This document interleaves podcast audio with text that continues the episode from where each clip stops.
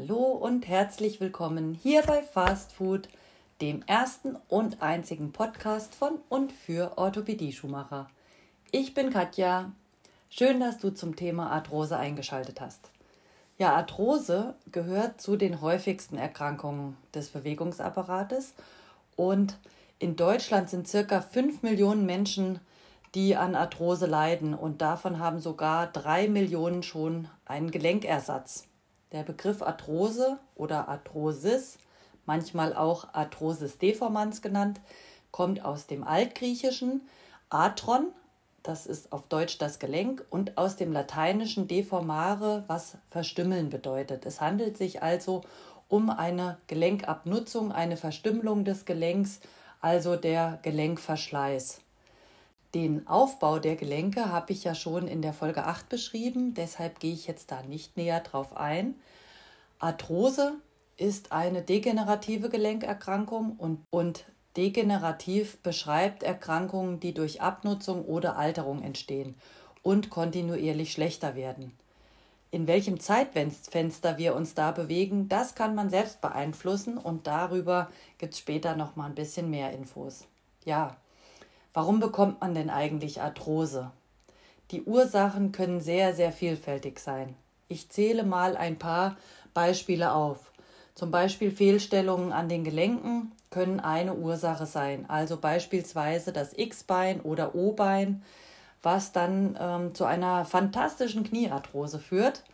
Und in der Fachsprache spricht man dann von einer Gonarthrose, die im ganzen Gelenk auftreten kann oder lediglich in einer Kammer, dem sogenannten Kompartiment des Kniegelenks.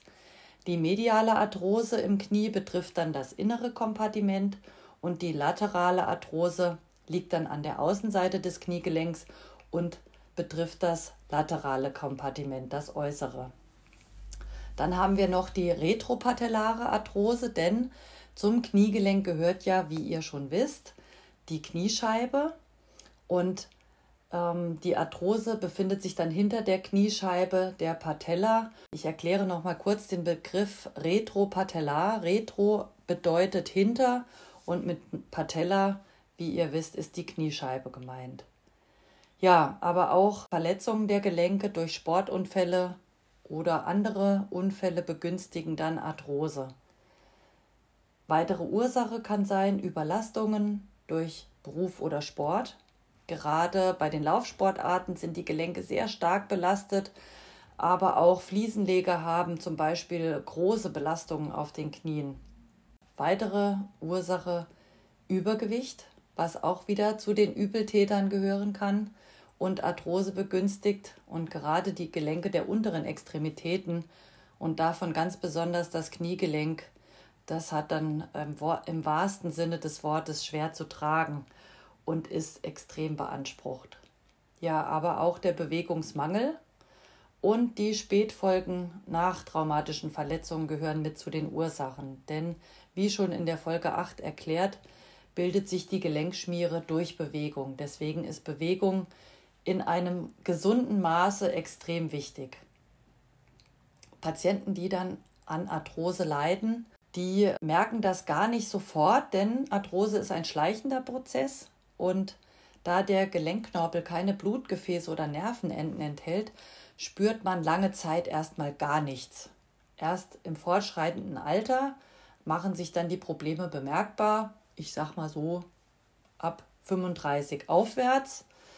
Und anfangs bemerkt man vielleicht nur knirschende Geräusche bei der Bewegung, dass es sich so ein bisschen anhört wie Sand im Getriebe, im Gelenk oder wie ein Schmirgelpapier, was aufeinander reibt. Dann im nächsten äh, Verlauf oder im schlechter werdenden Verlauf hat man schon Schmerzen im Gelenk nach starker Belastung, zum Beispiel bei längeren Wanderungen oder wenn man schwer gehoben hat, aber die Beschwerden vergehen dann auch schnell wieder. Wenn dann der Grad Arthrose weiter fortschreitet, dann sind die Beschwerden auch schon während der Belastung. Und wenn es ganz schlimm wird, dann sind sogar normale Alltagsbewegungen auch nur noch unter Schmerzen machbar. Das ist natürlich dann nicht so schön. Und erkennbar ist die Arthrose dann auch an den typischen Anlaufbeschwerden und der Gelenksteifigkeit am Morgen. Wenn man so ein bisschen unterwegs ist, dann äh, haben sich die Beschwerden rausgelaufen. Dann wird es besser. Dann kann man wieder flüssiger gehen. Ja, Arthrose wird in unterschiedliche Schweregrade eingeteilt, von 0 bis 4. Im Stadium 0, da hat man ist ein Normalbefund ohne Schäden. Der Knorpel ist intakt, glatt, hat eine weiße Oberfläche und eine gute Konsistenz. Im Stadium 1 beginnt die Arthrose und die Knorpelschicht wird schon so ein bisschen weicher, aber sie ist trotzdem noch glatt und die Oberfläche gut erhalten. Im Stadium 3 sieht man schon eine mäßige Verschmälerung des Gelenkspalts und ähm, es fangen auch schon an, sich Osteophyten zu bilden, also so kleine Knochennasen, Knochenanbauten am Gelenk. Der Knorpel ist aufgefasert und hat schon leichte Einrisse, die man erkennen kann. Im Stadium 3 ist dann eine deutliche Verschmälerung des Gelenkspalts im Röntgenbild zu erkennen. Die Osteophyten sind schon relativ ausgeprägt und der Knorpel zeigt schon tiefe Einrisse und Krater mit äh, instabilen Rändern, aber der Knochen ist noch nicht erreicht. Das ist äh, da noch nicht der Fall. Im Stadium 4 haben wir dann gar keinen Gelenkspalt mehr, der ist aufgehoben, das Gelenk ist zerstört und wir haben äh, einen Knorpelverlust, der bis auf den Knochen geht. Was passiert denn im Gelenk bei Arthrose. Der Gelenkknorpel, der alle Knochenenden überzieht und dann auch mit der Synovialflüssigkeit für eine reibungslose und schmerzfreie Bewegung sorgt, der äh, wird abgebaut. Und die abbauenden Prozesse und Einflüsse ähm, gegenüber der Fähigkeit des Knorpels zur Regeneration, die überwiegen. Deswegen, ja, der Körper hat, braucht einfach mehr Zeit, um die Schäden zu regenerieren, die hat er aber nicht und deshalb kommt es eben zu, diesem, zu dieser Zerstörung des Knorpels. Am häufigsten betroffen sind die Gelenke der unteren Extremitäten, aber im Grunde genommen kann jedes Gelenk von Arthrose betroffen sein. Aber die der unteren Extremitäten eben mehr, weil sie viel Belastung erfahren und natürlich auch durch das Tragen des Körpergewichts äh, schon allein eine höhere Belastung haben. An allererster Stelle das Kniegelenk, die sogenannte Gonarthrose, dicht gefolgt von der Hüftarthrose, der Coxarthrose, aber auch die Sprunggelenke, die Finger und dann nochmal besonders zu nennen, das Daumensattelgelenk sind oft betroffen. Beim Daumen spricht man dann von der sogenannten Ritzarthrose. Ja, wenn die Gelenke stark geschädigt sind und eine Operation vielleicht unausweichlich ist, dann werden die betroffenen Gelenke durch künstliche Gelenke ersetzt. Man spricht dann von TEP, das habt ihr sicher schon mal auf den Rezepten gelesen. Und TEP, TEP ist die Abkürzung für totale Endoprothese und bedeutet den vollständigen Gelenkersatz. Bei einer Endoprothese, da handelt es sich um ein Implantat, was dauerhaft im Körper bleibt. Exoprothesen hingegen ersetzen dann fehlende Gliedmaßen wie zum Beispiel Hand, Arm, Bein, Fuß. Ähm, also Endo ist im Körper liegend.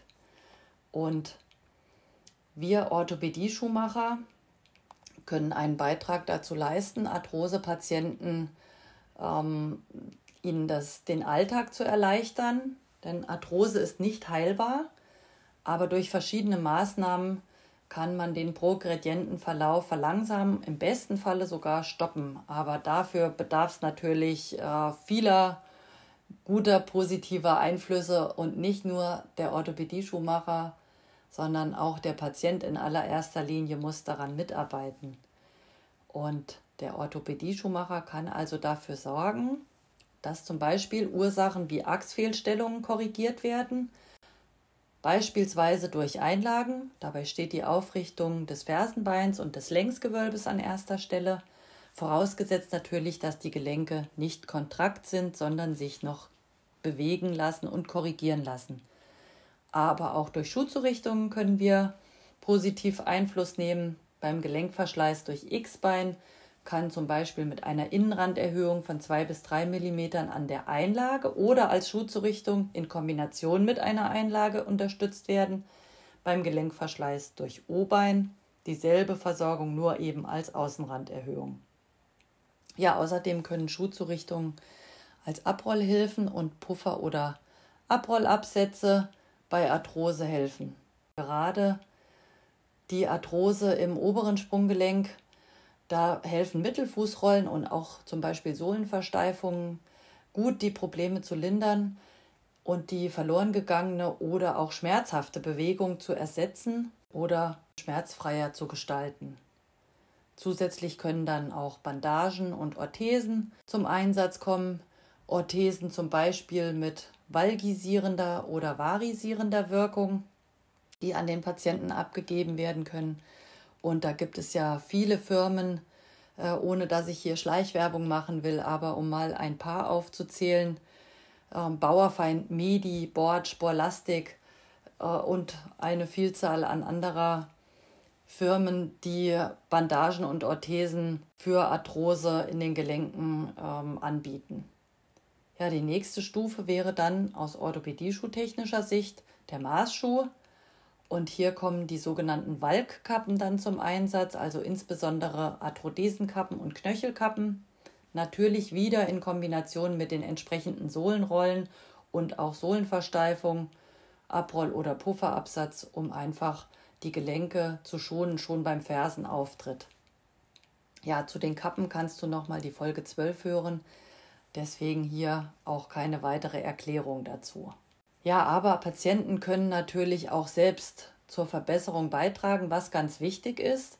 Und wie schon erwähnt, Arthrose ist nicht heilbar, aber man sollte sein Schicksal selbst in die Hand nehmen. Der Alltag sollte gelenkschonend gestaltet werden, das heißt abwechselnde Bewegungen, denn weder langes Stehen noch langes Sitzen sind gut für unsere Gelenke. Die Mischung macht es halt wieder. Ein gesundes Gleichgewicht sollte hergestellt werden. Ja, auf jeden Fall sollte weiter Sport getrieben werden, denn die gute aufgebaute Muskulatur entlastet natürlich auch die Gelenke und wer rastet, der rostet. Also gute Muskulatur ist wichtig, aber kein Leistungssport, sondern nur Sport zur Gesunderhaltung und dann Sportarten, die nicht gelenkschädigend sind und nicht so stark belasten, zum Beispiel Schwimmen, Radfahren oder auch Walken. Ähm, Yoga ist eine gute Sache, um die Gelenke einfach durchzubewegen, moderat. Und dann kommen wir wieder zum Übergewicht. Äh, bei Übergewicht bringt eine Gewichtsreduktion enorm viel, besonders für das Kniegelenk, denn jedes Kilo, was wir zu viel mit uns rumtragen, bedeutet eine Mehrbelastung auf das Knie von drei Kilogramm. Und da kann man auf jeden Fall eine sehr gute Verbesserung schon erreichen. Und auch über Ernährung kann positiv Einfluss genommen werden, präventiv, aber auch wenn die Arthrose da ist. Es ist nie zu spät. Es gibt zwar keine direkte Arthrose-Diät, aber die allgemein bekannten Ratschläge zu einer ausgewogenen Ernährung gelten natürlich auch hier.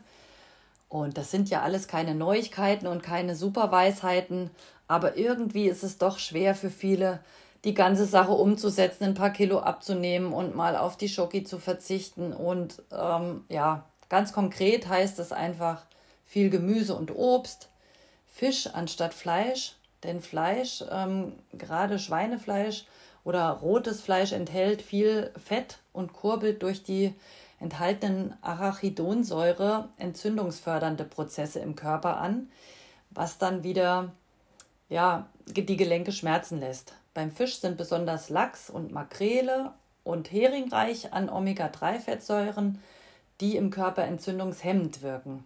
Also lieber Fisch als Fleisch, viel Obst und Gemüse. An schlechten Tagen, wenn dann die Schmerzen doch mal stark sind und man vielleicht auch gesündigt hat, dann kann in Absprache mit dem Arzt ähm, auch mal zu einer schmerzlindernden und entzündungshemmenden Tablette gegriffen werden. Weitere Therapie, die Physiotherapie als gute Ergänzung und eine Möglichkeit, die vom Arzt noch angewandt werden kann, ist das Einspritzen von Hyaluronsäure ins Gelenk. Also es gibt unterschiedliche Möglichkeiten, Arthrose zu behandeln. Ich fasse es nochmal kurz zusammen. Als allererstes natürlich steht wieder der Patient der durch seine Ernährungsumstellung vielleicht und moderate Bewegung das Ganze steuern kann. Der Orthopädie-Schuhmacher mit Einlagen, Schuhzurichtungen, Maßschuhen, Bandagen. Der Physiotherapeut, der gute und richtige äh, Übungen zeigen kann. und auch der Arzt durch das Einspritzen von Hyaluronsäure oder dann auch den Gelenkersatz operativ machen kann. Ja, damit bin ich am Ende der Folge angekommen. Ich hoffe, es hat dir gefallen. Wenn ja, dann gerne weiterempfehlen und scheu dich nicht, die Glocke zu drücken und den Podcast zu abonnieren, damit du keine Folge mehr verpasst. Und für Wünsche, Anregungen und konstruktive Kritik kannst du mir gerne eine E-Mail schreiben an fastfood-ost.web.de oder auch gerne über Facebook oder Instagram. Dann freue ich mich, wenn du zur nächsten Folge wieder dabei bist. Deine Katja.